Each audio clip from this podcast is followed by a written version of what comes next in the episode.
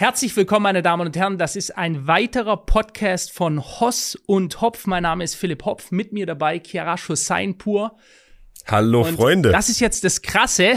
Wo ist dieser Mann gerade? Wir haben ja jetzt heute den Podcast über den WEF World Economic Forum in Davos und man sieht es vielleicht schon im Hintergrund. Er hat eine Mütze an, er ist warm eingepackt.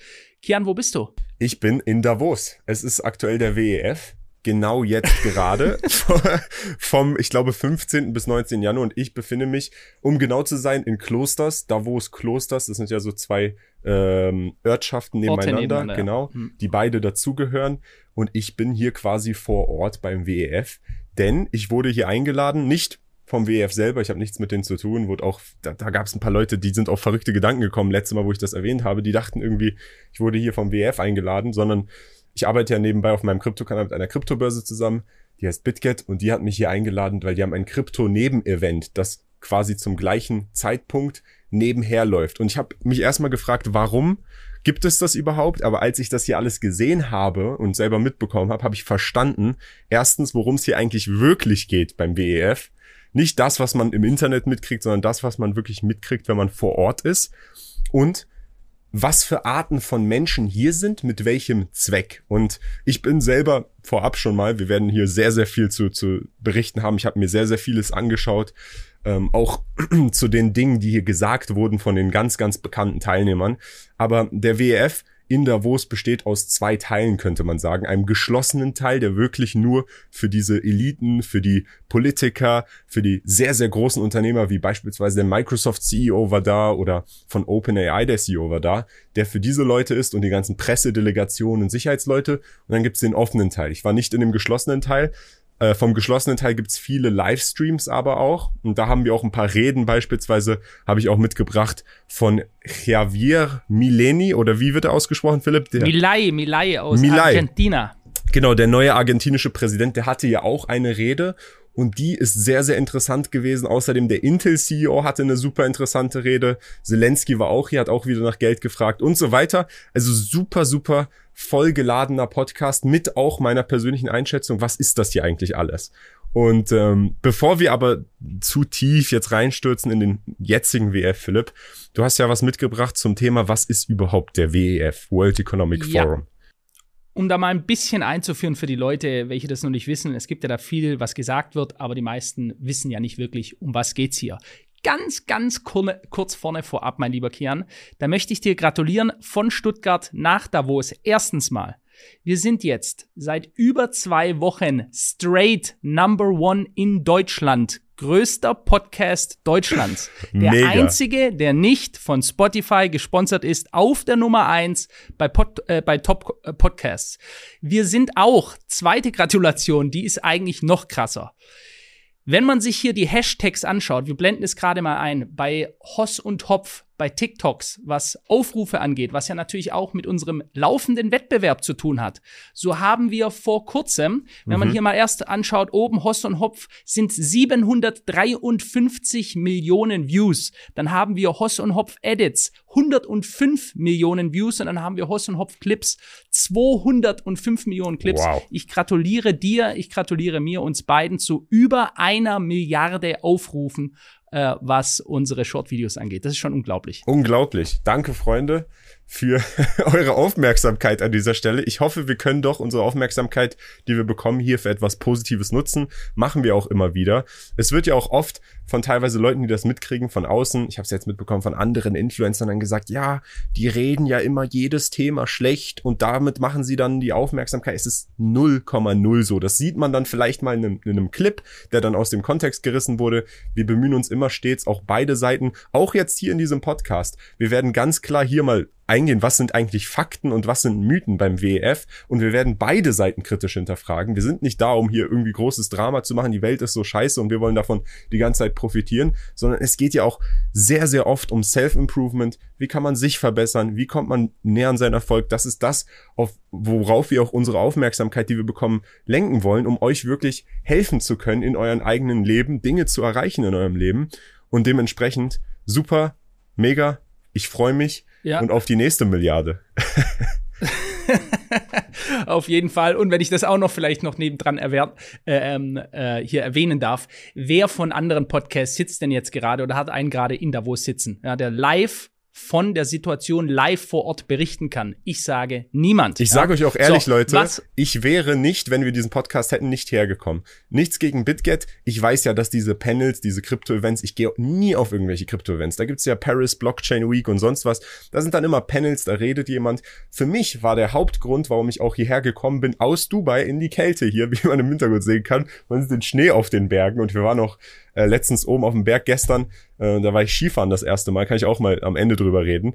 Aber ähm, ich wäre nicht gekommen, wenn wir den Podcast nicht hätten, weil ich wissen wollte selber, wie sieht das vor Ort aus? Man sieht es ja, diese News-Organisation, die dann teilweise in dem offenen Bereich dem Pfizer-CEO hinterherrennen und dann irgendwelche Sachen sagen. Ich wollte sehen, wie sieht das in Person aus. Deswegen bin ich hier, um es euch zu berichten. Und ich muss ehrlich sagen, mein Eindruck hat sich stark nicht geändert, aber kristallisiert in die Richtung, ich verstehe jetzt wirklich den Zweck hinter dem WEF. Aber gut, mhm. Philipp.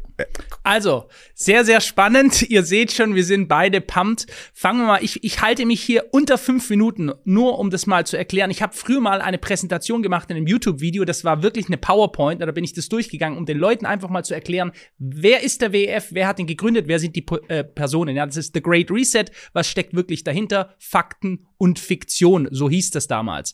So, und die Welt ist nicht genug. Das ist das erste Bild, das wir zeigen wollen. Allgemeines. Und dann gibt es Zahlen, Daten, Fakten. Also 1971 Gründung der gemeinnützigen Stiftung European Management Conference, die 1987 in Weltwirtschaftsforum, also das World Economic Forum WEF, umbenannt wurde. Der Hauptsitz ist in der Schweizer Stadt Genf. Das ist die französische Schweiz. Ursprüngliches Ziel war es, mit Führungspersönlichkeiten aus der internationalen Wirtschaft Wirtschaft moderne Managementkonzepte zu diskutieren. Das wird hier auch immer noch so offiziell gemacht. Offizielles Motto ist Committed to improving the state of the world.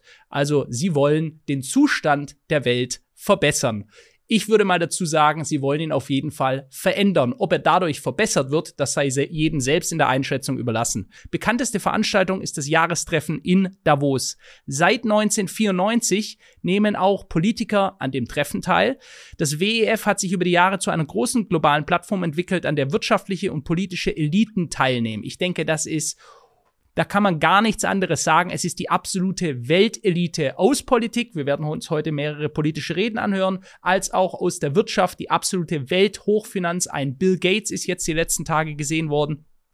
Das WEF organisiert darüber hinaus regionale Konferenzen weltweit und publizierte Reports, unter anderem den Global Competitiveness Report.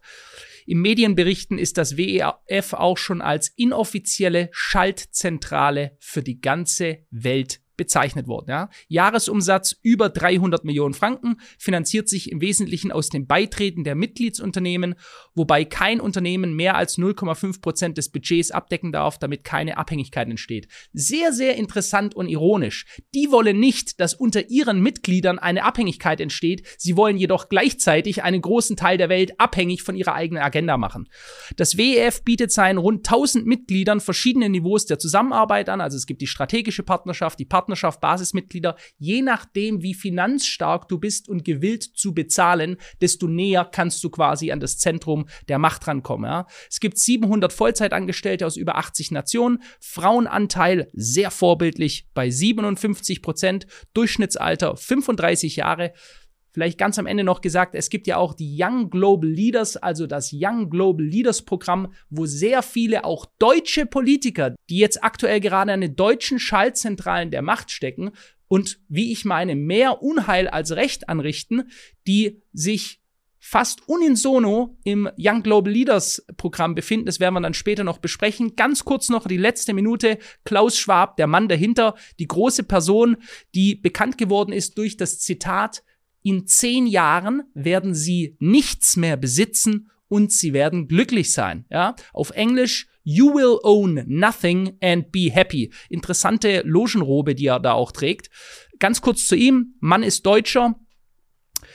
Vater von ihm mh, mm, hat einen gewissen Background im Dritten Reich, das kann man wohl so sagen. Ähm, Klaus Schwab selbst Schweiz, hat die schweizerische Staatsbürgerschaft nicht, obwohl er schon lange dort lebt. Er ist mit einer Schweizerin verheiratet und lebt auch in der Schweiz, Vater von zwei erwachsenen Kindern. Die Kinder sind einmal Olivier Schwab mit einer Chinesin verheiratet und Leiter des WEF-Büros in Peking und Nicole Schwab, Mitbegründerin des Gender Equality Project, später zur Organisation The Edge Certification geworden. Ja, Gender Equality Project, Freunde. Für die Leute, die immer sagen, ja, das hat doch überhaupt keinen Einfluss. Da treffen sich ein paar Leute in Genf und die beraten da ein bisschen und so und da sagt jeder seine Meinung und mehr ist nicht. Ihr werdet sehen, was dort besprochen wird in jedem Jahr, wird kurz darauf auf der ganzen Welt ausgerollt. Auf jeden Fall in den Machtbereichen, in denen sie sich, in denen sie Einfluss haben. Genau, ja? das ist ja, das ist ja ganz kurz, um mich zu unterbrechen, das ist ja die Kritik. Es geht ja, um das mal kurz zusammenzufassen, darum, dass hier sehr, sehr mächtige Menschen aus der Politik und aus dem privaten wirtschaftlichen Sektor zusammenkommen.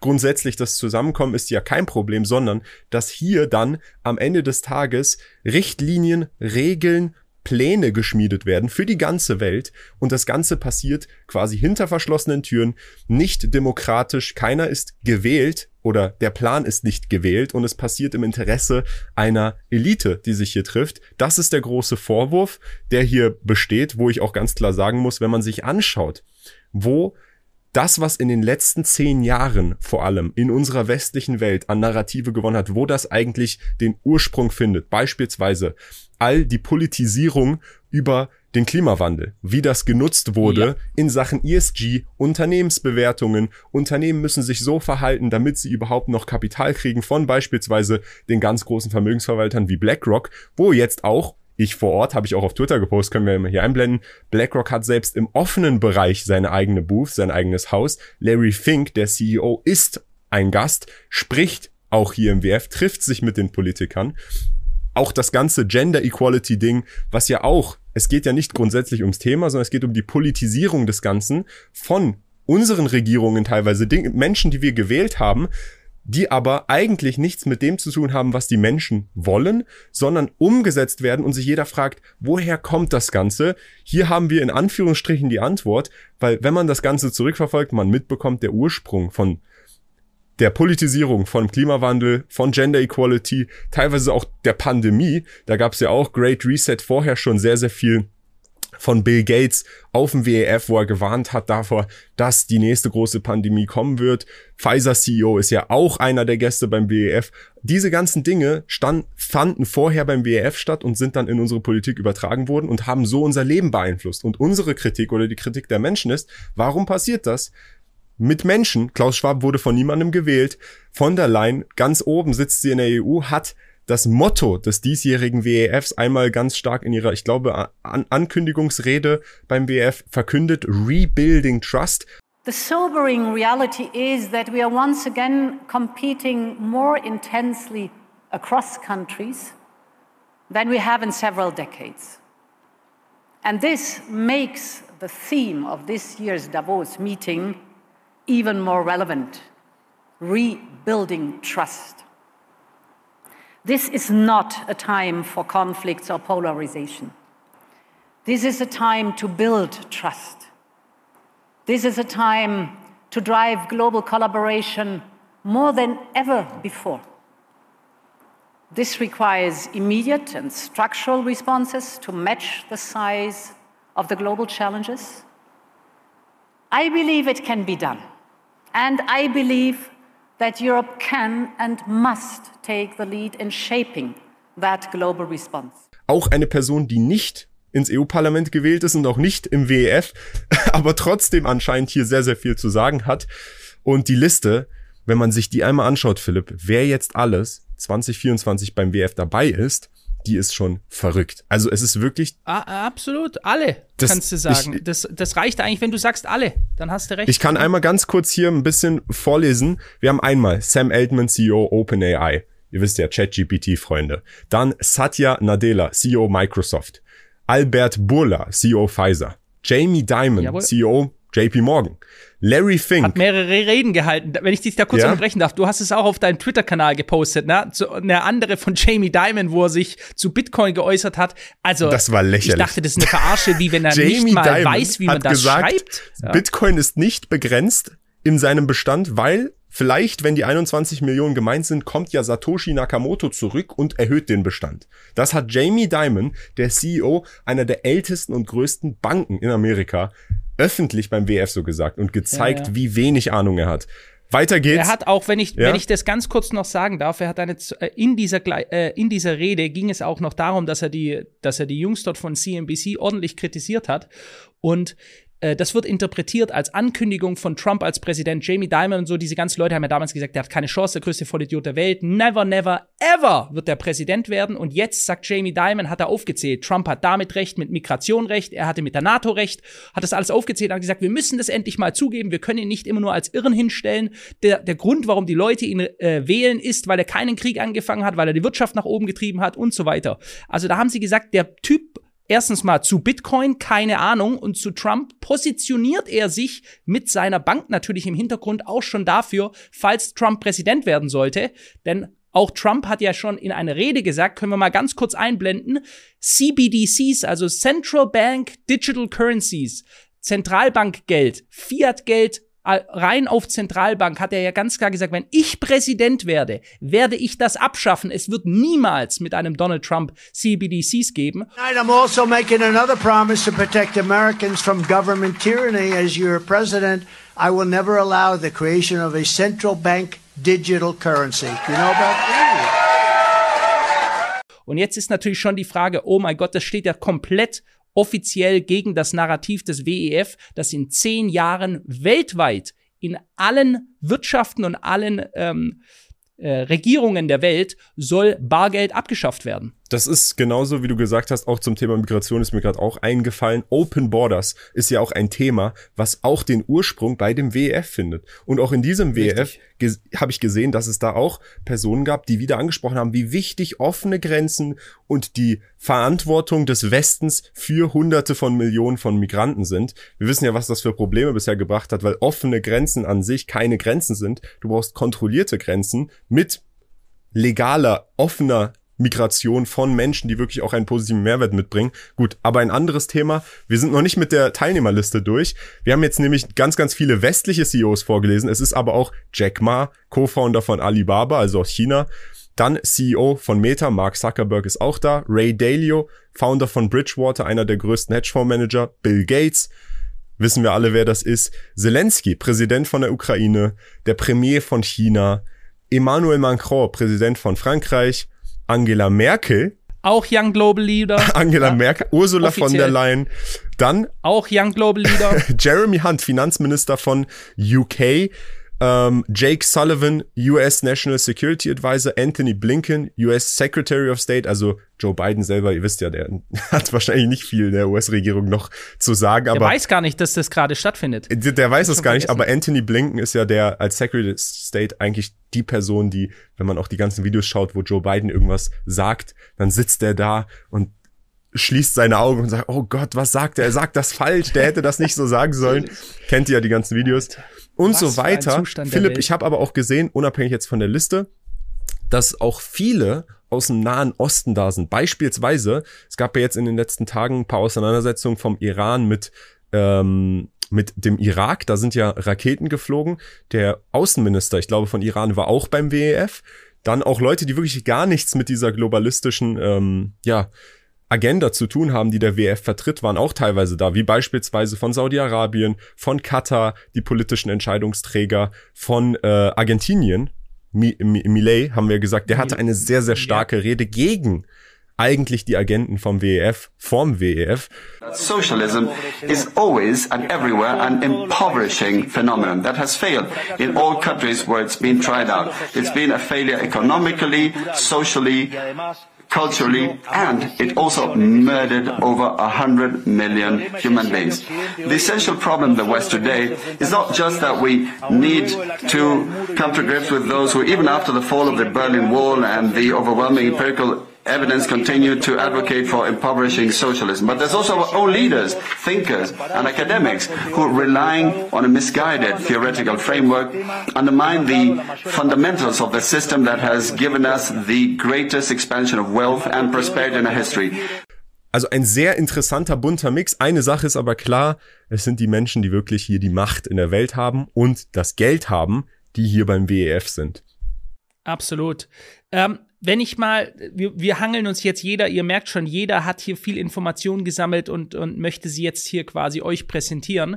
Ähm, lass mich mal ganz kurz das Thema Young Global Leaders, um das zu verstehen, auch früher genannt Leaders of Tomorrow, also wo die das gestartet haben, dieses Projekt. Wir lesen mal hier offizieller Bericht des Fokus kurz vor. Mitglieder des Young Global Leaders. Young Global Leaders Forum zählt zu den einflussreichsten NGOs der Welt. Es hat mittlerweile über 1400 Mitglieder. Ziel der gemeinnützigen Organisation ist es, den Teilnehmern unter der Einbeziehung unterschiedlichster Themenbereiche ein tieferes Verständnis der sogenannten Schlüsselaufgaben unserer Welt zu vermitteln, ja? Also die Schlüsselaufgaben, die eine gewisse Elite für die Welt vorgesehen hat. Prominente Mitglieder. Der, die amtierende deutsche Außenministerin Annalena Baerbock vom Bündnis 90, die Grünen, gehört ebenso zu den Alumni des Young Global Leader Forums wie Change.org Gründer Gregor Hack Mack und der französische Präsident Emmanuel Macron.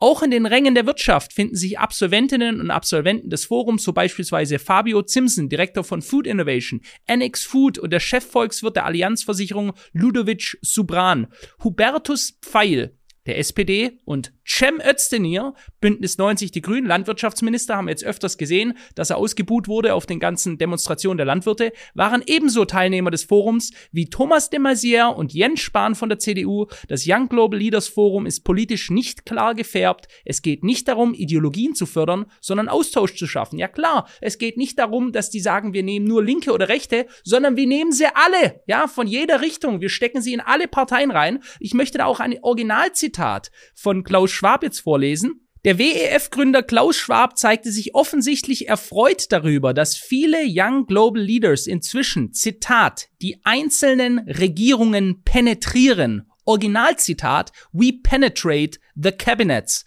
Also sie kommen, sie penetrieren mit ihren Soldaten, die sie für ihre eigenen Ziele ideologisiert haben. Ja, die sind nicht links-rechts ideologisiert, sondern auf die Ziele des WEFs dort ausgebildet. Mit denen penetrieren sie die Kabinette der Politik und infiltrieren sie damit und das in allen Parteien. Das ist schon sehr, sehr interessant und auch wichtig für die Leute.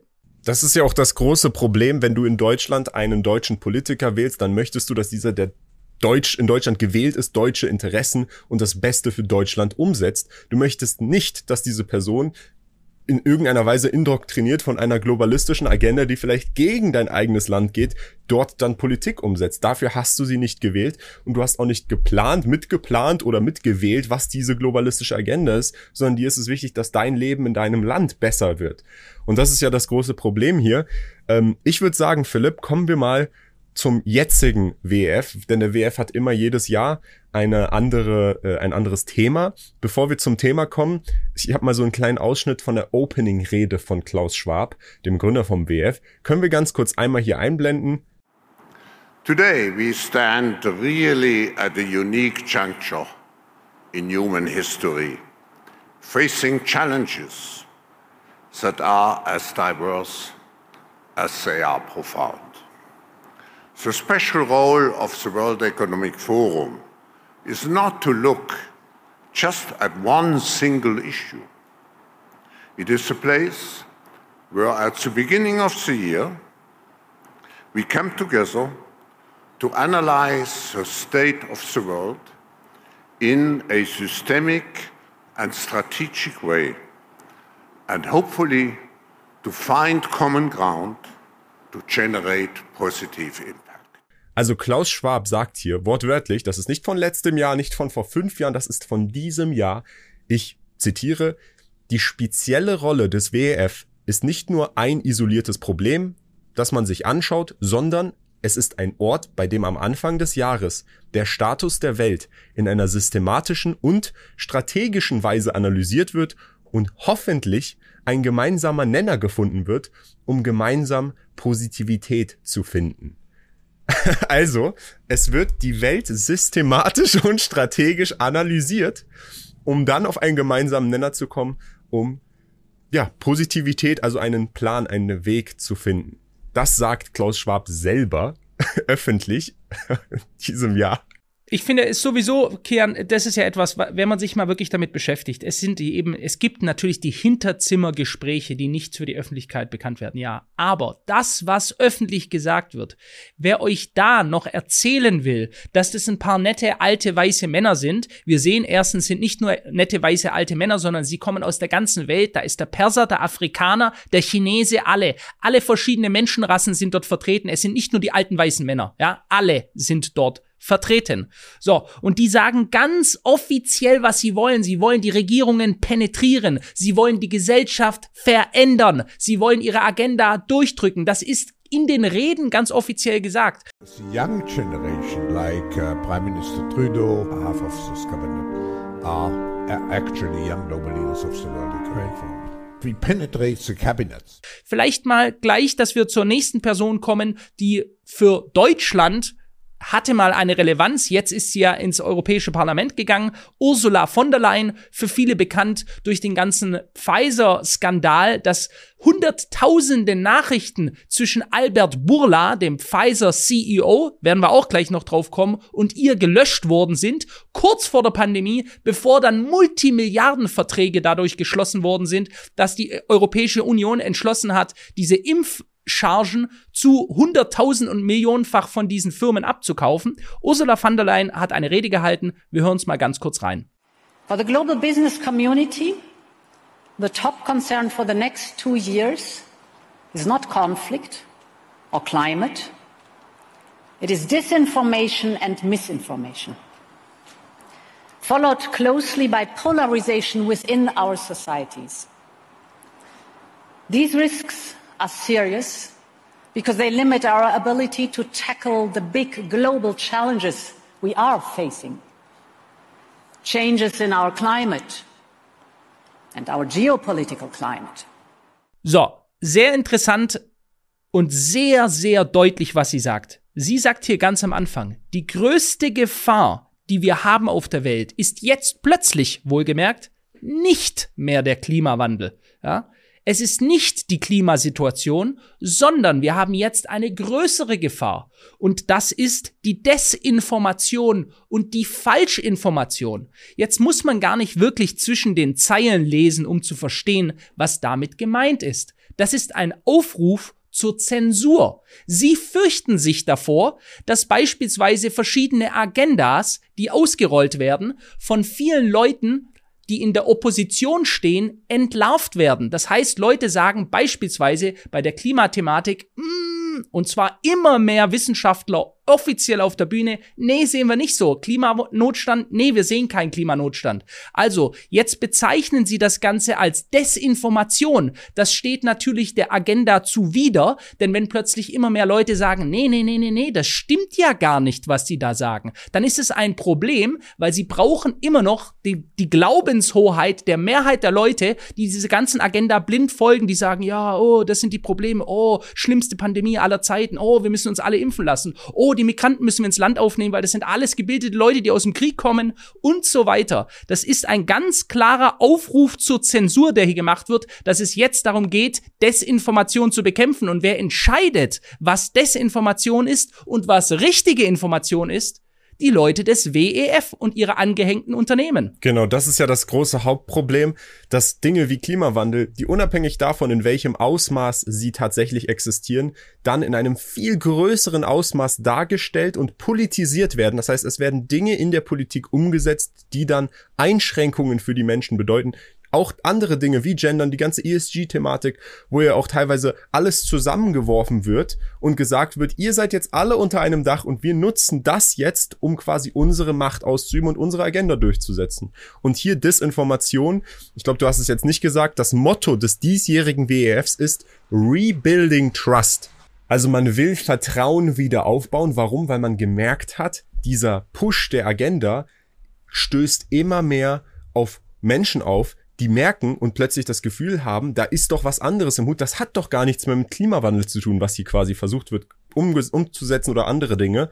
Und deswegen will man sich jetzt zur Aufgabe machen, auch mittels KI, und da kommt auch ein Punkt, äh, den ich auch gleich nochmal erwähnen werde, wenn ich dazu kommen werde, was ich alles persönlich hier mitbekommen habe beim WEF, äh, mittels KI dann beispielsweise Zensur umgesetzt wird. Wir haben ja gesehen, die ganzen CEOs von den großen Social Media Companies sind ja auch hier vor Ort am Start. Und ganz kurz, bevor wir aber das Thema wechseln, noch mal kurz zum Thema Disinformation. Auf der WEF-Seite, das können wir auch hier einblenden, das ist von der offiziellen WEF-Seite, gibt es einen quasi einen Wissensnavigator zu allen möglichen Themen. Und Disinformation ist eins dieser Themen in diesem Wissensnavigator. Und zum Thema Disinformation steht Folgendes. Ich lese jetzt einfach nur die Übersetzung von der WEF-Seite vor. Studien zeigen, dass Verschwörungstheorien eher in sozialen Gruppen mit niedrigem Status gedeihen. Dies könnte mit einem niedrigeren Bildungsniveau oder einem stärkeren Bedürfnis zusammenhängen, sich einzigartig und besonders zu fühlen durch den Besitz privilegierter Informationen. Ah, ist das nicht schön? Wir fühlen uns privilegiert, dass wir im Besitz der Verschwörungstheorie sind. Dann sind wir sehr privilegiert. Im Endeffekt sagen die, nur Vollidioten glauben an diese Sachen. Und sie wollen die Menschen, die daran glauben, gleich auch noch diskreditieren, indem sie sagen, das ist Low Status. Das ist der Pöbel, der Abschaum der Gesellschaft. Der glaubt an solche Sachen. Wir, die Eliten, wir glauben an sowas nicht. Ja, nee, ihr glaubt nicht daran, weil ihr führt die Verschwörung selbst aus. Da gibt's ja keine Theorie mehr dahinter. Also wir haben doch in den letzten Jahren gesehen, was aus den Theorien geblieben sind. Nur noch Verschwörungen. Das Wort Theorie kannst du ja wegmachen, ja? Also das muss mal ganz klar gesagt werden. Ich habe da ein Zitat von Thomas Jefferson einer der bekanntesten Staatsmänner der Vereinigten Staaten, zu diesem Thema Zensur. Thomas Jefferson hat mal gesagt, nur die Lüge braucht die Stütze der Staatsgewalt. Die Wahrheit kann von alleine aufrecht stehen. Und darum geht es. Wenn ich Angst habe davor, dass meine Lüge aufgedeckt wird, meine fragil gehaltene Geschichte, die ich einfach nach außen stelle, sage, ja, hier, diese Wissenschaftler unterstützen diese Themen oder wir sagen es euch, Bruder, vertrau uns, ja, wenn ich dann Angst habe, dass andere herkommen können und das auseinandernehmen, dann muss ich Zensur als mein Mittel nehmen, um diese Gegenstimmen, diese Gegenkräfte, diese Opposition zum Schweigen zu bringen. Nur dann, wenn ich eben nicht mehr die Staatsgewalt nutzen kann, dann muss ich zensieren, ja, ich muss sie still liegen, dadurch, dass ich ihnen kein Gehör mehr gebe. Und das sollte allen Leuten sehr, sehr zu denken geben, was Ursula von der Leyen hier ganz klar zum Ausdruck gebracht hat, dass man hier in Zukunft die Desinformation, die falsche Information bekämpfen möchte, weil man so Angst davor hat, dass andere kritische Stimmen hochkommen. Hier auch nochmal von Donald J. Trump Jr., also dem Sohn von Donald Trump, ein interessantes Zitat zum Thema Verschwörungstheorien. Er sagt, was ist der Unterschied zwischen einer Verschwörungstheorie und der Wahrheit? Ungefähr sechs Monate. das, das hier mal kurz eingeblendet von Donald Trump Jr. an dieser Stelle. Und weißt du, Kian, unsere zwei Podcasts, die jetzt absolut durch die Decke gegangen sind zum Thema Jeffrey Epstein, ja, haben wir äh, ganz klar ausgerollt. Ich darf bitte daran erinnern, für diese ganzen Leute, die dieses dumme Wort Verschwörungstheorie überhaupt noch sagen, damit stufst du dir deinen eigenen Intellekt ein, wenn du das immer noch gegen andere Leute triffst. Was war denn eine Verschwörungstheorie? Noch vor ein paar Jahren war es eine absolute Rabbit Hole Verschwörungstheorie, dass reiche Eliten auf einer Privatinsel kleine Kinder vergewaltigen. Das ist eine absolute Verschwörungstheorie gewesen. Heute kommen wir raus und wir wissen, die reichsten, mächtigsten Menschen aus der Hochfinanz, aus der Politik, aus Hollywood haben alle unisono sich verschworen, ja, unter Jeffrey Epstein und haben über Jahrzehnte kleine Mädchen, kleine Jungs vergewaltigt, teils in Gruppenvergewaltigung. Das ist alles faktisch bewiesen heutzutage. Ich würde sagen, Philipp, kommen wir jetzt mal ähm, ein bisschen weiter. Ich habe hier nämlich noch mal ein, ein Einblick aus einer Rede. Und zwar habe ich das einfach gesehen, wie da der Intel-CEO, ihr wisst ja gerade, Semiconductors, Chips sind eines der wichtigsten Dinge in der Welt, in der Wirtschaft, fast so wichtig wie Öl mittlerweile, weil es ja überall in all unseren technologischen Geräten mittlerweile auch in den Autos vorkommt. Das heißt, der Intel-CEO saß mit Klaus Schwab da und das Ding ging los damit, dass Klaus Schwab ihn erstmal vorgestellt hat. Die saßen da quasi zusammen in einem Livestream. Und dann hat der Intel-CEO, nachdem Klaus Schwab ihn vorgestellt hat, gesagt, hey Schwab, pass mal auf. Dankeschön. Es ist eine Ehre hier zu sein. Und er hat etwas gesagt, das wollte ich auch einmal ansprechen. Er hat gesagt, er möchte sich offiziell bedanken für die Bemühungen von Klaus Schwab, die dazu geführt haben, dass es Continued Progress and Continued Peace gibt auf der Welt. Also Fortschritt und Frieden und dann sagt er, we owe you a thanks, Klaus. Also wir schulden dir ein Dankeschön. Das heißt, der Intel-CEO sagt hier öffentlich, dass Klaus Schwab nicht die Regierung von irgendeinem Land, sondern jemand, der einfach den WEF leitet, ein Geschäftsführer für den Weltfrieden und Fortschritt verantwortlich ist. Das fand ich schon mal super absurd, das so zu hören. Für die Leute, die sagen, nee, nee, nee, die treffen sich dann nur, die haben gar keinen Einfluss auf irgendetwas. Der Intel-CEO selber sagt nicht nur, dass sie einen Einfluss haben, sondern dass sie einen gewaltigen Einfluss haben hier auf die Politik und auf den Weltfrieden scheinbar. Aber Kian, kurze Frage äh, jetzt an dich, dass ich das besser einordnen kann. Meint der jetzt den Frieden in Jemen aktuell gerade oder meint er den Frieden in der Ukraine oder meint er den Frieden in Gaza? Ja? Jetzt gerade eben, während wir darüber reden, wird dort alles verbombt. Weiterhin jeden einzelnen Tag wird gekämpft. Welchen Frieden meint er? Meint er den Frieden des Iran gerade, die ja gesagt haben, es eskaliert immer weiter? Der iranische Vertreter hat es ja gesagt, warum sie jetzt erst Ziele in Syrien und im Irak bombardiert haben, weil sie dort ähm, Mossad-Stellungen oder israelische, äh, israelische Strongholds haben, die sie als Gegenschlag angreifen wollten. Also von was für einem Weltfrieden redet er überhaupt? Das ist eine gute Frage, Philipp. Für mich war das Statement eher, eine Aussage, die ganz klar darauf deutet, dass es hier um mehr als nur ein Zusammentreffen geht, sondern direkten, wirklichen Einfluss auf die Welt. Und man muss aber auch ganz klar jetzt hier an dieser Stelle einmal differenzieren, weil ich werde da gleich drauf, drauf eingehen, was jetzt meine persönliche Erfahrung oder was ich jetzt hier gesammelt, gesammelt habe an, an persönlicher Erfahrung beim WF.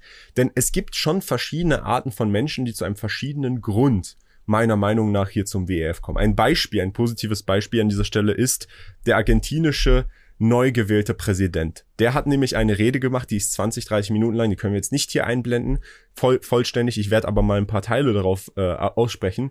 Der hat ganz klar vor den gesamten Menschen im WEF die globalistische Agenda des WEFs kritisiert. Der hat ganz klar einmal am Anfang seiner Rede ausgerufen und vorhergerufen und Folgendes gesagt. Ich lese einmal vor. Good afternoon. Thank you very much. Today I am present to inform you that the Western world is facing a significant threat. It is in danger because those who are supposed to defend the values of the Western world are co-opted by a worldview that inevitably leads to socialism and consequently to poverty and economic deprivation.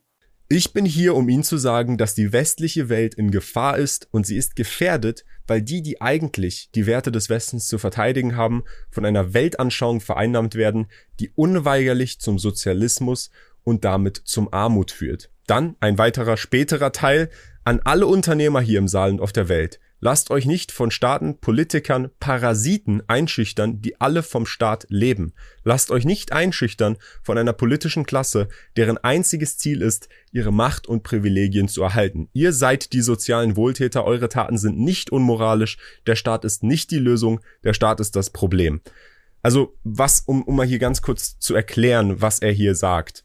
Er sagt quasi, er hat seine Rede damit angefangen und hat Statistiken gezeigt, die aufzeigen, dass es in der Welt den meisten Wohlstand und die meiste Problembekämpfung in Sachen Armut und äh, Negativität, Negativität global gab in Zeiten, in denen Kapitalismus frei ausgeführt wurde. Das heißt, durch den Wettbewerb, durch den freien Wettbewerb Unternehmen zu Wohlstand gelingen und kommen konnten. Und er sagt, in den Phasen, in denen Sozialismus ausprobiert wurde und der Kapitalismus äh, ja zur Seite geschoben wurde und gesagt wurde, wir sind aber alle gleich und die Unternehmen quasi durch Steuern, er sagt auch teilweise, dass Steuern ein direkter Eingriff in diesen freien Markt sind, weil sie dadurch die Incentives der Unternehmen verändern.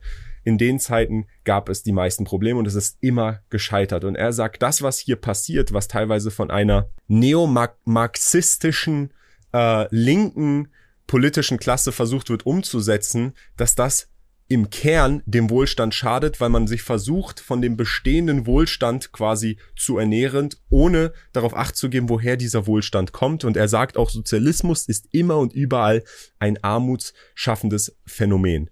Und ähm, das ist halt super interessant, dass er das genau so, wirklich so drastisch auch ausgedrückt, vor dem WEF sagt, vor den Leuten, die vermutlich eher aus der anderen Seite dieses Spektrums kommen, Philipp. Fand ich super Er wirft ihnen Weltsozialismus vor. Das ist ja das, was die Verschwörungstheoretiker auch sagen. Sie werfen ja dem WEF vor, eine Weltsozia äh, einen Weltsozialismus einführen zu wollen. Jetzt haben wir hier auf der Bühne 2024 World Economic Forum den Präsidenten Argentiniens, ein Mann, der Milei, der übrigens aus einem Land kommt, wo der Sozialismus das ehemalige Paris Südamerikas, ja, Argentinien, wenn man sich mal in Buenos Aires die, Argent äh, die Architektur anschaut, denen ging es mal richtig, richtig gut. Die sind ein komplett abgefucktes Land heutzutage. Was meine ich damit? Ja, das soll nicht wertend gemeint sein, sondern was meine ich damit? Die sind durch mehrere Phasen der Hyperinflation und der Abwertung der Währung durchgekommen. Ja, das, das heißt, dieses Land hat so viel mitgemacht durch den Sozialismus. Er weiß also ganz genau, von was er redet. Und er wirft diesen Leuten exakt Wort für Wort das vor, was sozusagen in den Augen anderer eine Verschwörungstheorie ist. Auf der Bühne, live für, für alle zu hören. Ich, ich meine, deswegen sage ich ja, es ist nicht, wer nicht wegschaut, wer sich nicht komplett wegdreht, blind ist und wieder in seiner Lügenwelt selber leben möchte, der kann alles hören. Die ganze Agenda, das Für und Wider auf den Bühnen des WEF in Davos, Jahr für Jahr. Genau. Also er spricht auch über das Aufkommen, das, was wir jetzt, was wir jetzt gerade auch gesagt haben, neuer sozialer Konflikte wie Geschlechter- und Umweltthemen und argumentiert, dass diese ausgenutzt werden, um staatliche Eingriffe zu erweitern. Und sagt dann eben, dass der Sozialismus für seinen historischen Misserfolg und seinen fortgesetzten Einfluss in westlichen Gesellschaften trotz des Falls, sagt auch der Berliner Mauer und empirischer Beweise, trotzdem eben versucht wird ausgeführt zu werden und ähm, kritisiert das eben ganz, ganz klar. Er, er hinterfragt auch das Konzept der sozialen Gerechtigkeit und, argumenti argu und argumentiert, dass es intrinsisch unfair ist und auf zwanghafter staatlicher Besteuerung basiert. Er kritisiert den Kollektivismus dafür, dass er unternehmerische Entwicklungsprozesse hindert und letztlich den gesellschaftlichen Wohlstand am Ende reduziert gut gemeint, wir nehmen es den anderen weg, verhindert aber diesen Entdeckungsprozess von Unternehmen in Sachen Preisfindung und Incentives, das überhaupt so auf, einem Wettbewerbsscale ausführen zu können und Produktivitätssteigerung anführen zu können, die dann für Wohlstand sorgt. Also ein in sich selbst zerstörendes System. Das fand ich Absolut. interessant. Und das ist, das ist ja, wenn ich das ganz kurz noch anfügen darf, Kian, das geht ja komplett eins zu eins damit überein, was Klaus Schwab, wir haben es am Anfang zitiert, sein bekanntestes Zitat, euch wird nichts mehr gehören und ihr werdet glücklich sein. Das ist ja auch die Wunsch- und Traumvorstellung des Kommunismus und des Sozialismus per se, dass alles private Eigentum geht an den Staat über, in dem Falle an die Kooperationen, die Großkonzerne, Big Tech, die ganzen mächtigen Konzerne hinter dem Staat. Aller Eigentum geht rüber. Wir sehen aktuell in den Vereinigten Staaten, wie exakt das umgesetzt wird, Leute. Es ist so offensichtlich. Wir sehen, dass Häuser, der größte Häuserkäufer in den USA gerade, viele haben ja Anschlussfinanzierung, können sie nicht mehr sich leisten, müssen ihre Häuser zwangsverkaufen. Die Häuser gehen wieder zurück an die Banken. Warum? Weil die Leitzinsen so hoch sind. Sie können es nicht mehr zahlen. Und wer ist der Number One Buyer of Private Homes in the United States ist BlackRock. Sie kaufen also ab, um, wenn wir das Rad weiterspinnen, um irgendwann, dass der private Sektor, also der, der Corporate Sektor im Besitz aller Assets ist und alles an den Menschen ähm, vermietet wird. Ja, du musst dann mieten, du musst mieten um deinen Social, Social Score, also das, was wir in China schon eingeführt sehen, was wir auch sehr genau hier beobachten, Social Scoring, dass du dich richtig verhältst, dein CO2 Footprint, ja, haltet euren CO2 Footprint unten. Gleichzeitig sehen wir jetzt gerade eben wieder, wie viele Privatflugzeuge dort in den umliegenden Flughäfen geparkt sind. Ich habe gestern mit einem Schweizer Freund geredet, der sagt, über den Zürichsee, weil sie landen am Zürcher Flughafen unter anderem und dann weiter weiteren Flug. Er sagt, da ist nur noch konstant Helikopter, Helikopter, Helikopter, Helikopter. Also Privatflugzeuge, Helikopter, die nonstop hin und her fliegen, weil die gleichen Leute, die euch sagen, ihr sollt nur noch alle zwei Jahre einmal in Urlaub gehen oder ihr sollt keinen Benziner mehr fahren oder ihr sollt kein Fleisch essen oder ihr sollt lieber auf leckere Insekten umsteigen und so weiter. Diese gleichen Leute, die Elite hält sich ja einen Scheiß an diese Aussagen. Die fliegen weiterhin mit dem Privatjet und ich garantiere euch, die werden auch in Zukunft, so ihr Plan, weiter sich mit ihrem Privatjet bewegen. Genau. Es sind, glaube ich, über 1000 Privatjets hier in Davos. Da muss man sich mal überlegen, ein einziger Privatjetflug verbraucht vermutlich so viel CO2 wie ein deutscher Bürger in, in seinem ganzen Lebensjahr, in einem Jahr. Das ist dann verrückt, dass du dann hier 1000 hast nur für diese Veranstaltung. Übrigens zum Thema Privatjet auch interessant von Anthony Blinken, dem US-Staatssekretär, ist scheinbar die, die, das US-Flugzeug ist kaputt gegangen auf dem Weg zurück. Da musste er dann nochmal einen anderen Privatjet extra anfliegen lassen, um ihn dann nochmal rauszuholen. also super interessant. Äh, man muss aber auch sagen, zum Beispiel, Philipp, ich habe gestern auch ähm, eine Rede gesehen von Donald Trump. Der war nämlich auch auf einem der vorherigen WEFs. Seine Rede überraschenderweise war auch, die ging eher in die Richtung, dass er dauerhaft gesagt hat, ihm ist das egal, für ihn sind nur die US-Interessen wichtig. Und da würde ich gerne einmal hier genau. zu meiner Einschätzung kommen, denn es gibt hier auf dem WEF zu meiner persönlichen Einschätzung nur, man könnte sagen, drei Arten von Menschen. Es gibt, und es geht auch nur um drei Dinge. Es geht nur um Macht, Geld und Image. Und es gibt verschiedene Arten von Menschen, die mit verschiedenen Interessen hierher kommen. Zum einen gibt's die Art von Mensch, die hierher kommt und Geld braucht und nach Geld fragt. Das ist dann beispielsweise ein Zelensky, der hierher gekommen ist, nach einer äh, nach einem Peace Summit in, in Schweiz gefragt hat. Also er möchte, dass es einen Peace Summit gibt, ob da jetzt ähm, ob da jetzt Russland mit einbegriffen ist oder nicht. Er will auch Geld dafür, das soll auch wieder finanziert werden. Dann gibt's die Leute, die hierher um die Dinge zu finanzieren aber im gleichen Atemzug auch ihre eigenen Agendas umzusetzen. Du machst ja nichts kostenlos. Da hast du dann die ganzen Vorstände von BlackRock, JP Morgan und so weiter, die alle hier auch vor Ort sind. Und dann würde ich sagen, gibt es noch eine dritte Kategorie an Mensch, die hier ist und die ist eher aus Imagegründen hier. Und ich habe ja gerade schon gesagt, es gibt einen offenen und einen geschlossenen Bereich in der Davos Innenstadt. Da gibt's die Promenade und auf der Promenade werden ganz viele Häuser angemietet von verschiedenen Unternehmen, teilweise auch von Ländern. Und das, was ich mit Abstand am meisten gesehen habe dieses Jahr an Häusern, die angemietet waren, waren KI, also KI-Unternehmen, die vor Ort waren. Klar, KI, sehr, sehr großes Thema. Dann das zweitgrößte waren tatsächlich Häuser, die den Fokus auf Indien hatten. Also investier in Indien. Und in diesen Häusern geht's dann ähnlich wie bei den KI-Unternehmen, wo es auch nur darum geht, dass dann Leute dazukommen, sich irgendwelche Panels anhören und dann in das Unternehmen investieren, ging es bei den indischen Häusern auch darum, schau dir an, Indien wird wachsen, investier in uns. Also ihr merkt es, das sind dann Panels von Leuten, die dann darüber sprechen, was sie vorhaben und dann Leute, die dazukommen, die dann möglicherweise investieren sollen. Und ihr wisst ja, Leute investieren großes Geld nicht einfach so, ohne irgendeinen Hintergedanken. Und das Gleiche habe ich auch auf der Krypto äh, Nebenevent, auf dem Nebenevent mitbekommen. Da gab es dann Unternehmen, die Funding gesucht haben und dann gab es da Family Offices, die da aufgetreten sind und eingeladen waren, die dann einfach mal über den Zustand äh, sprechen sollten in Sachen investieren und darüber sprechen sollten, in was sie investieren. Aber am Ende des Tages ging es darum zu networken und den einen mit dem anderen zu verbinden, der der Geld braucht und der der Geld hat. Und der der Geld hat, setzt dann das um, was er umsetzen möchte, bei dem, der der Geld braucht. Und wenn das aber jetzt nicht nur Unternehmen sind, sondern Staaten, wie beispielsweise Zelensky mit Ukraine, der da ankommt, oder eben diese ganzen anderen Vorstände von anderen Ländern, die da aufkreuzen, und dann mit den anderen mächtigen Personen verbunden werden, dann könnt ihr euch eigentlich selber vorstellen, was da im Grunde genommen passiert. Dann gab es auch, das muss ich auch an dieser Stelle sagen, beispielsweise von Saudi-Arabien gab es drei verschiedene Häuser. Auch da bin ich reingegangen, habe mir das angeschaut von der neuen Stadt, die sie da bauen, Neom. Da ging es auch nur darum zu zeigen, das haben wir vor, investier doch bitte in uns. Dann gab es beispielsweise von Dubai auch ein Haus, da gab es eine Booth, da ging es dann we weniger ums Investieren, sondern eher ums Zeigen, hey, wir sind äh, so fortschrittlich, es ist alles möglich, also wahrscheinlich eher ein Image-Ding. Und ähm, das war so mein Eindruck in Sachen offener Promenade und in der geschlossenen Stelle, wo dann das Hotel ist, wo die Konferenzen sind, wo die ganzen Reporter reinkommen.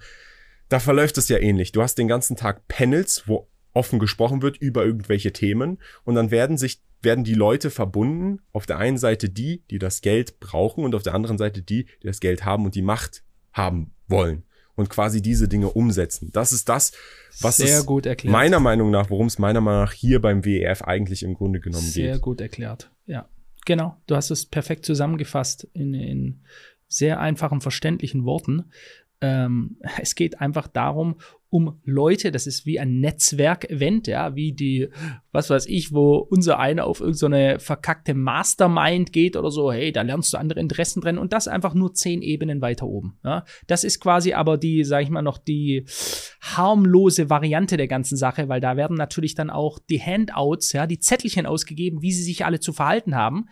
Ähm, und daran sieht man eben, es geht nicht mehr um die Souveränität der einzelnen Länder. Da gibt es eben einige, die wollen das, die sind der Feind. Beispielsweise letztes Jahr war Russland ja komplett ausgeladen. Ja, also Russland gegen die globalistische Elite. Fakt. Ich weiß nicht, Kian, hast du es mitbekommen, ob dieses Jahr russische Vertreter da waren? Äh, ich glaube nicht. Ich habe es nicht mitbekommen, ne. Einfach mal drüber nachdenken. Globalistische Agenda und wer gehört nicht zur globalistischen Agenda?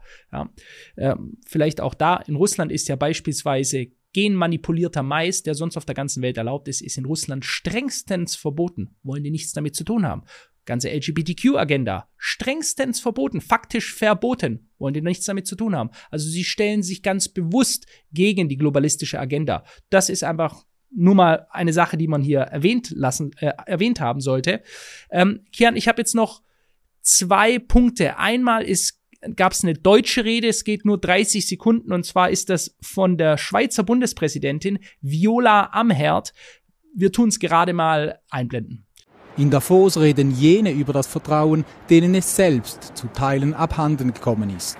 Dies eine Botschaft in der Eröffnungsrede von Bundespräsidentin Viola Amherd. Teile der Bevölkerung misstrauen uns allen, die wir hier versammelt sind, und allen Führungskräften aus Politik und Wirtschaft. Wenn sich die angebliche Elite als abgehobene Kaste zelebriert und viele Familien kaum noch über die Runden kommen, wächst das Misstrauen. So, was hat sie hier gesagt? Es war für alle zu hören auf Deutsch. Sie spricht hier ganz klar von der abgehobenen Elite, die hier tagt und über die Lebenswirklichkeit der Menschen, die immer weniger haben, entscheiden wollen ich meine, das geht ja auch. Man sieht hier, es gibt durchaus kritische Stimmen. Bloß ob die nachher etwas bewirken, ob das dazu führt, dass die sagen, ja gut, die Bundespräsidentin der Schweiz hat das jetzt gesagt, die hat das ganz offen angesprochen. Ich denke, es zeigt viel mehr, dass die Probleme angesprochen werden, die Agenda angesprochen wird, was sie umsetzen wollen angesprochen wird. Doch wir Menschen leider immer noch in der Masse zu blöd sind, einfach mal zuzuhören, was die uns hier ganz genau von A bis Z vorschreiben wollen.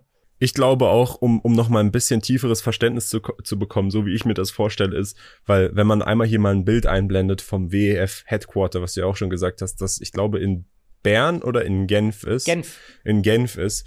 Ähm, das ist ja kein kleines Office. Das ist ja ein riesiges Headquarter. Die haben viele Mitarbeiter. Ich meine, und für mich erscheint sich das so einfach am logischsten, dass dort eben und das wird ja auch so ganz klar kommuniziert, die Agenda ausgearbeitet wird mit auch den Interessen, die dahinter stehen, die hinter dem BF stehen, nicht nur im öffentlichen Klaus Schwab, sondern auch die Personen, die da nochmal dahinter sitzen und das Ganze vielleicht auch in noch größerem Ausmaß finanzieren. Und dann, wenn dieses jährliche Treffen passiert, dann trifft sich Klaus Schwab mit den verschiedenen Politikern, trifft sich Klaus Schwab mit den verschiedenen Unternehmern und dann geht's ganz einfach, hier Politiker, schau mal an. Das ist wichtig, das musst du umsetzen. Du hast diesen Mehrwert, wenn du das so umsetzt. Und der Politiker geht dann zum Unternehmer, sagt, hey, schau mal an, wir machen das so und so, du machst das so und so. Also für mich ist es eigentlich relativ logisch auch, wenn man sich anschaut, zum Beispiel, was, was da abging mit äh, von der Leyen und dem Pfizer-CEO und dem gesamten Pfizer-Skandal. Die haben sich doch vorher mit Sicherheit bei einem der WEF-Meetings getroffen. Und dann gehen da plötzlich SMS und E-Mails und sonst was verloren. Genau. Die Frage ist halt nur, ob die sich getroffen haben, bevor der Virus offiziell überhaupt erst aus einem Tiermarkt in Wuhan über Fledermäuse. Ach so, nee, war ja gar nicht so, ne? Radcliffe, CIA, offiziell bestätigt. Offiziell gesagt, die einzige Theorie, die wir noch für plausibel halten, ist die Labortheorie, dass also in Wuhan, in einem Labor, seitdem in dem seit Jahrzehnten am Covid-Virus-Stamm geforscht wird, ganz zufällig der Virus ausbricht und dann ganz zufällig alle möglichen Pharmakonzerne in Rekordzeit einen Impfstoff herstellen. Ich möchte dazu noch eine Aussage bringen. Du hast ihn ja mehrmals erwähnt. Pfizer CEO Albert Burla. Er ist ein jährlicher Gast des World Economic Forums, hat mehrere Reden gehalten.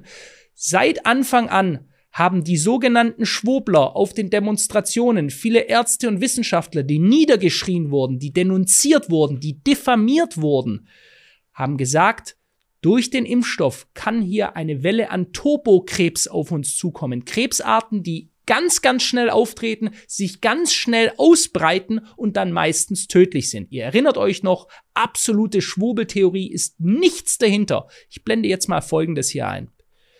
Pfizer wettet aktuell mit 43 Milliarden Dollar, dass die Turbo-Krebsarten auf der ganzen Welt explodieren werden. Warum? Wie kommt man dazu? Pfizer hat die medizinische Welt verblüfft, indem es die 43 Milliarden Dollar teure Übernahme von Siegen abgeschlossen hat, einem kleinen Arzneimittelhersteller, der Turbokrebs behandelt und kaum 2 Milliarden Dollar pro Jahr einnimmt. Also schon ein wahnsinniger Preis für so einen kleinen Arzneimittelhersteller. Und woher wissen die denn eigentlich oder warum spekulieren die, dass just ganz plötzlich das, was viele schon seit Jahren sagen, nämlich dass wir extrem viel Turbokrebs bekommen werden, jetzt von Pfizer selbst in die Forschung geht und sie sich darauf vorbereiten, dass wir sehr viel Turbokrebs bekommen werden. Leute, ich finde, wenn ihr das bisher mit angeschaut habt, egal ob das jetzt auf auf äh, Spotify ist, auf irgendeiner anderen Plattform oder auf YouTube, teilt dieses Video. Der WEF ist einmal pro Jahr. Ihr werdet, da kann ich mit jedem ganz klar die Wette abschließen, was jetzt hier besprochen wird, wird in den nächsten Wochen, in den nächsten Monaten ausgerollt werden. Für alle sichtbar dass es einen Crackdown gibt, dass härtere Zensurregeln gibt, dass wir wahrscheinlich eben nicht mehr offiziell das sagen dürfen, was wir jetzt noch sagen, was wir hier in diesem Podcast ansprechen. Teilt dieses Video, sorgt dafür, dass es möglichst viele Leute sehen, dass die Leute aufgeklärt werden. Ich finde, das ist ganz, ganz wichtig. Ich fand es auch super, Kian, dass du wenn du so willst, der Zufall es so wollte, jetzt äh, dich auch im Davos ausge äh, aufgehalten hast und uns direkt quasi Live-Bilder und Live-Eindrücke geben konntest. Ja, da gab es ein paar komische Kommentare auch, die wollte ich auch einmal vorlesen, weil ich die sehr lustig fand. Es gab nämlich zum Beispiel hier irgendwo so ein äh, TikTok, was zusammengeschnitten wurde, wo ich das erzähle, dass ich hingehe. Und da ist dann einer der Kommentare, ich lese mal vor. Echt jetzt? Bin gespannt, ob Hoss als Systemling zurückkommt. Und dann die Antwort von jemandem darauf, der wird assimiliert. Da hat dann jemand darauf geantwortet, bereits passiert. Er hatte in seinem letzten Video eine Maske auf als Zeichen seiner Hörigkeit. Der ist gut. I like it. Ich wollte schon sagen, bitte lass uns mal jetzt jeweils Baphomet Handzeichen. Ja, we are part of the club. Leute. Ja. Also wer, wer sowas Raute, denkt, absoluter Raute Schwachsinn. Nochmal ganz klar, ich habe nichts mit dem WF zu tun, wurde auch nicht von irgendwem da, da bezahlt. Ihr merkt es ja anhand der Sache, die wir hier auch äußern. Ich bin mir ziemlich sicher, dass es nicht das, was die gerne hätten, dass irgendwer über sie äußert. Und auch noch hier, um nochmal klarzustellen, wie ich mir das auch vorstelle. Ich habe es ja gerade nochmal gesagt. Ich meine wirklich, Philipp, wie gesagt, das ist meine persönliche Meinung, meine persönliche Einschätzung. Da treffen Politiker, auf Unternehmer zusammen. In der Mitte steht der WEF, in, in diesem Fall jetzt Klaus Schwab, die arbeiten ihre Agenda aus und die verkaufen das dann den Politiker. Die sagen, hey, schau mal, das ist Win-Win für dich, wenn du das umsetzt. Unternehmer, das ist Win-Win für dich, wenn du das umsetzt.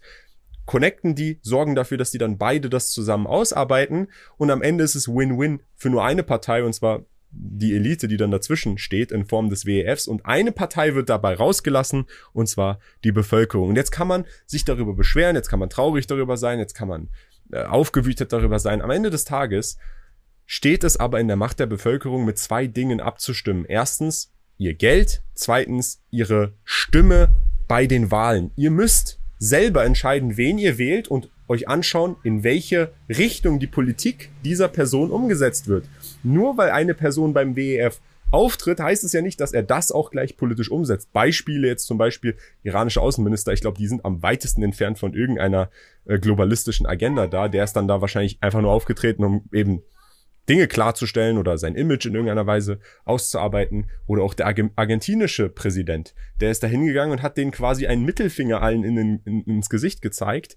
Das heißt, es liegt schon noch in der Macht von jedem Einzelnen zu entscheiden, wer kommt in meinem Land, in dem ich wähle, in dem ich lebe, an die Macht und was macht er dann mit dieser Macht? Wenn der dann am Ende beim WEF landet oder ein Young Global Leader ist und das dann auch so politisch umsetzt, dann sollte man diese Person wahrscheinlich einfach nicht mehr wählen. Das ist das Einzige, was man machen kann und auch das Geld. Mit dem Geld kann man quasi entscheiden, wo legt man sein Geld hin, in die, in die Hände welcher Person. Auch da hat man eine Stimme, die sehr, sehr stark ist in Sachen Umsetzung, was am Ende des Tages passiert. Ja, so ist es. Ähm, und äh, man kann darüber aufmerksam machen, so wie wir das machen, Leute. Das ist auch nicht super angenehm oder so. Wir machen uns da angreifbar. Ihr werdet das auch sehen, da bin ich ganz sicher, dieses Jahr.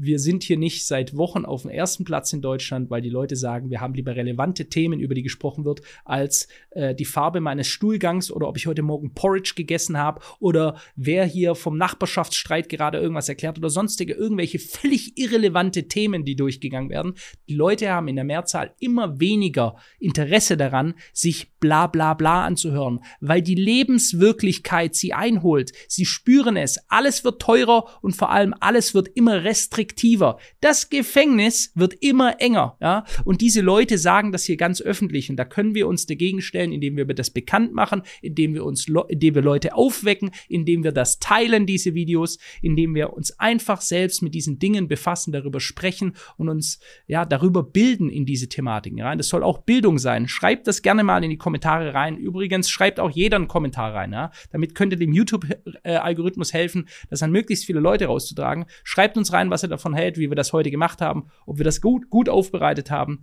Und dann sage ich on to the next one. Ich sage euch jetzt schon, das nächste Thema, das wir haben, ist auch absolut, es hat es absolut in sich und ist ein super spannendes Thema. Da geht es dann wieder mehr um Deutschland. Genau. Und auch hier nochmal abschließend. Jeder hat selber die Möglichkeit zu entscheiden, wie er sich verhält in Reaktion auf solche Informationen. Man muss da nicht da sitzen und sagen, die Welt ist scheiße. Klar, man hat jetzt keinen Einfluss darauf, was in Sachen Nutzungsbedingungen auf Facebook und Meta in Sachen Disinformation jetzt vielleicht im nächsten Jahr umgesetzt wird. Aber man kann ganz klar wählen, wer am Ende des Tages hier politisch in Deutschland beispielsweise an die Macht kommt und ob diese Person, inwiefern diese Person was politisch umsetzt, ob das gut für das Land an sich ist oder für eine andere Agenda, die vielleicht politisch einer Elite dient, eher als dem eigenen Volk. Das muss man dann für sich selber entscheiden und da hat man auch direkten Einfluss, ganz klar, um das nochmal aus, auszusprechen. Und nein, ihr müsst jetzt nicht in die Welt gehen und alles ist scheiße, aber darauf aufmerksam gemacht zu werden und andere darauf aufmerksam zu machen, was hier eigentlich wirklich passiert. Ich meine, eindeutiger geht es nicht. Eindeutiger geht es nicht. Jo, war geil, Kian. Ist, äh, war sehr interessant. Ich hoffe, solche Themen begleiten uns noch weiterhin und gebt uns gerne ein Feedback. Wir wollen auch, wir werden jetzt nächste Woche noch mal ein sehr brisantes Thema machen. Wir wollen aber ganz klar äh, uns auch wieder dem Thema Motivation äh, hinzufügen und wieder über unsere Routinen sprechen. Das wird also auch demnächst wieder kommen. Alles klar. Dann, ich habe mich gefreut, Freunde, und jetzt, wo ihr diesen Podcast seht, bin ich schon wieder auf dem Rückflug nach Dubai. Übrigens, nochmal kurz abschließend, wobei, das kann ich eigentlich im nächsten, im nächsten Podcast erwähnen, meine erste äh, Skifahr-Experience. Ich war nämlich, ja, im Grunde genommen, ich war nur einen das. Tag wirklich auf so einer Crypto-Site-Messe hier in Davos. Den Rest habe ich eigentlich eher mit anderen Aktivitäten verbracht, weil so viel gab es da dann auch nicht zu sehen. Aber Darüber kann ich ja dann im nächsten Podcast erzählen. Freunde, lasst uns gerne ein Like da. Mir ist jetzt kalt, ich muss rein, deswegen wir sehen uns im nächsten Podcast. Bis dann. Ciao. Bis bald. Ciao, ciao.